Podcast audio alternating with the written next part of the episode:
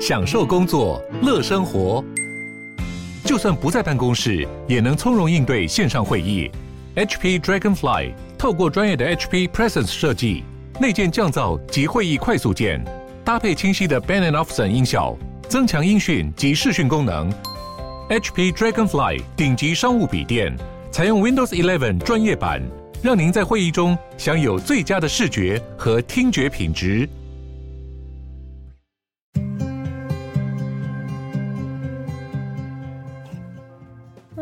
鲨语，带你关注那些有流量却没声量的有趣资讯。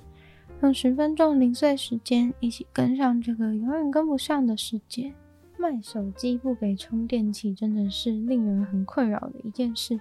他们打着环保的名号，缩减自己的成本。从欧洲开始，很多地方的政府都开始对这样子的商业行为做出限制。像是最近巴西就宣布，因为 Apple 透过不提供消费者充电器的方式，损害消费者的利益，所以禁止在巴西境内贩卖 iPhone 手机。之前，巴西政府已经罚了 Apple 几百万美元，请他们尽速改正。但是，因为他们还是不愿意提供充电器，所以巴西法务部就下令了禁止贩售。不过，这些 iPhone 早就已经在各大通路中贩卖了。阻止的方法就是只有去把店里面的 iPhone 直接拿走。政府真的大动干戈，派人去把所有店里面的 iPhone 没收。在巴西的首都，已经有很多间的零售店被政府没收 iPhone。这个行动的代号是 Operation Discharge，取名非常的可爱，就是为了要逼迫 Apple 服从当地的法规，要求 iPhone 必须附上充电器。从 iPhone 十二开始，Apple 就开始不给充电器，但甚至连 iPhone 十一都换成了新的包装，把原本有附的充电器给拿掉。所以，巴西政府就到店里面把没附充电器的 iPhone 全部没收。收走之后呢，巴西的苹果公司请求政府在法院做出最终决策之前，先将 iPhone 继续贩售。但苹果向媒体表示，即使政府已经开始没收 iPhone，他们还是有成功的利用一些管道继续贩售，似乎没有没收 iPhone 的事情。但是在没收 iPhone 之后呢，又有人想提出说这个程序上面是有一点问题，因为有一位巴西的法官就表示，苹果不给充电器没有损害到消费者的权益。他在他的判决中也允许 Apple 在最终判决出炉之前继续贩售 iPhone。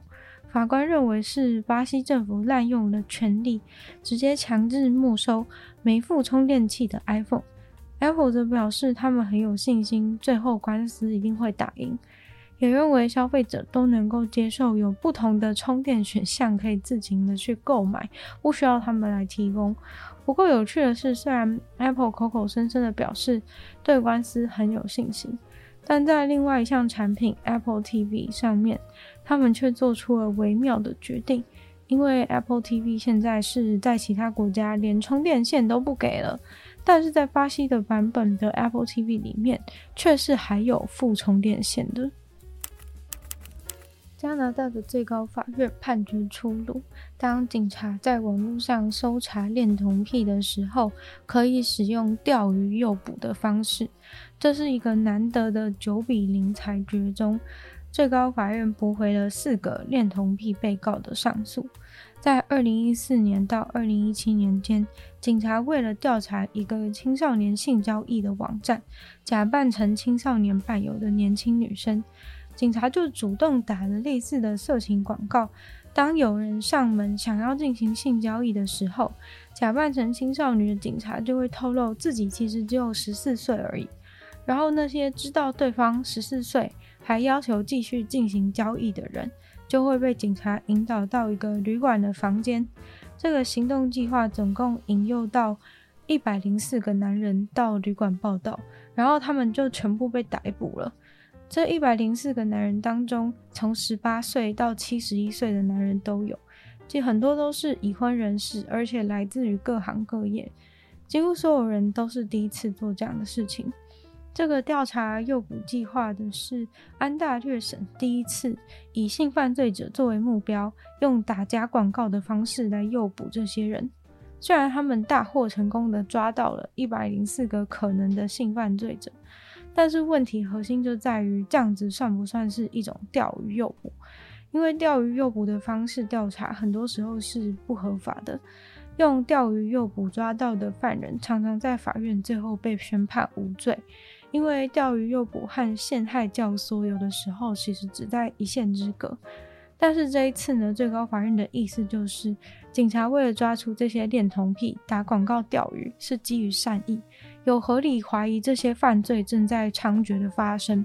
所以警察设置的陷阱是为了要抑制这些恋童癖犯罪。像是这种恋童癖犯罪，如果警察不用这种方式来调查，势必就是要儿童或青少年的人生被严重破坏以后，才能够抓到他们。法院另外还提到，这种线上调查能够造成的影响力更大，让警察在网络上的存在感更高，也会影响到一般人在网络上的行为举止。处理恋童癖多年的警察认为，恋童癖这种类型的犯罪，如果你不深入敌营，刻意去找，平常根本就不着痕迹。但明明每天在网络上都在发生，一切的源头就都来自于那些网络卖淫集团和他们打的色情广告。要是他们不用跟实际犯罪者类似的方式来诱捕这些恋童癖的话，他们永远都抓不到。那一次一网打尽一百零四个男人的诱捕行动，就得到了法院的认可。因为实际上，警察只是模仿那些已经存在的可疑网站来设置陷阱。当然，被告的律师都一定会反驳自己的当事人只是没有通过警察设下的道德陷阱测试，并没有实际犯下恋童癖的罪行。但加拿大法院的态度，经过这一次的判例，也已经很明朗了，就是为了追捕网络上的恋童癖犯罪，诱捕判定是合法的。动物园也是需要做防灾演练的，否则如果发生了紧急状况的时候，动物跟人可能会一团混乱。日本自从在一九三六年有一只黑豹从动物园逃脱的事故以后，就对动物园的防灾演习很重视。最近就有一只非常可爱的狮子的逃脱演习，让大家还以为是动物园有什么特别的活动。基本上，他们主要是为了防止灾难发生的时候，动物因为惊慌而逃走。那这时候，动物园的各个单位要怎么应对？这次假设的情境就是发生地震，然后栅栏倒了，所以狮子就从围栏里面逃走。于是就有穿着狮子布偶装的工作人员假扮成狮子，在动物园里面到处逃窜。有一些人呢、要负责疏散，有一些人要负责治疗受伤的人。有一些工作人员还要拿出盾牌跟网子，按照 SOP 把狮子驱赶到比较安全的区域，再用麻醉枪射击狮子，确认狮子已经被麻醉之后，再用网子把它包起来，用担架固定好，再来把移动狮子把它抬回家。在演习的过程当中，狮子还会在动物园里面爬上爬下，假装咬伤工作人员。被麻醉枪射到的时候，还要跟着应声倒地。最后被王子包住的样子，真的可爱到不行。这个演习甚至已经成为了民众很热爱的动物园环节，大人小孩都在旁边围观可爱的狮子逃脱秀。这个正式演习可以说是一举多得，不仅达到了灾害演习的作用，还有娱乐大众的效果，非常神奇、可爱又疗愈的画面。在印度，一个警察局提交了一份报告，内容是关于老鼠吃掉了五百八十一公斤的大麻。原本大麻是被放在高速公路警察局的仓库里面。之前在查获某起担子的时候呢，就拿到了这些大麻，之后呢就把它放在警察局的仓库里面。结果现在大麻竟然不翼而飞，地方法院要求警察局必须要提交相关的证据来证明大麻真的是被老鼠吃掉的。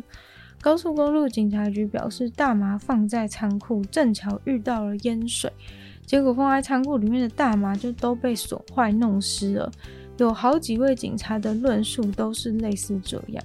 那整批大麻的价值大约有七万三千美元。但是真相到底是有人偷走、有人吃掉，还是是老鼠吃的，完全没有人知道。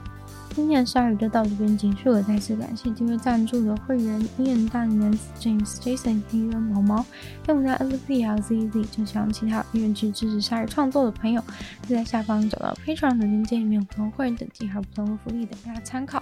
那喜欢鲨鱼的节目的话，就希望大家可以多多把它分享出去，或者在 Apple Podcast 帮我留星星、写下评论，对这个节目的成长很有帮助。有时间的话，非常欢迎大家去收听我的另外两个 Podcast，其中一个是女友的纯粹不理性批判。面时间更长的主题性内容，另外一个的话呢是听说动物，当然就跟大家分享动物的知识。就希望大家可以订阅我的频道，追踪我的 IG。就希望鲨鱼可以继续在每周四跟大家见面。那我们下次见喽，拜拜。